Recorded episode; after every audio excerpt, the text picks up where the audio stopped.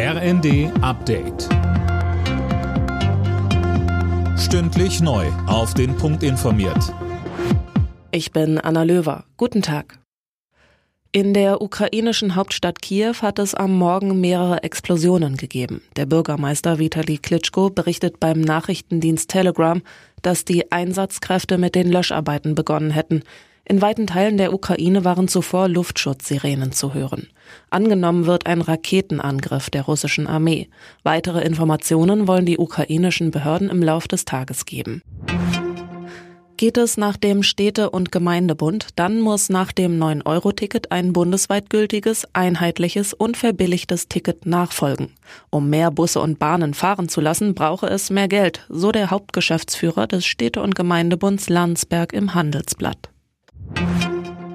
Der Sozialverband VDK plant eine Klage gegen die seiner Meinung nach Ungleichbehandlung bei der Energiepauschale. Es geht um die 300 Euro, die im September im Rahmen des Energieentlastungspakets ausgezahlt werden sollen. Mehr von Holger Dilk. Die 300 Euro gehen, sagen wir es mal salopp, an diejenigen, die arbeiten, also Einkommensteuer zahlen. Rentnerinnen und Rentner, pflegende Angehörige, aber auch Bezieher von Kranken- oder Elterngeld gehen leer aus.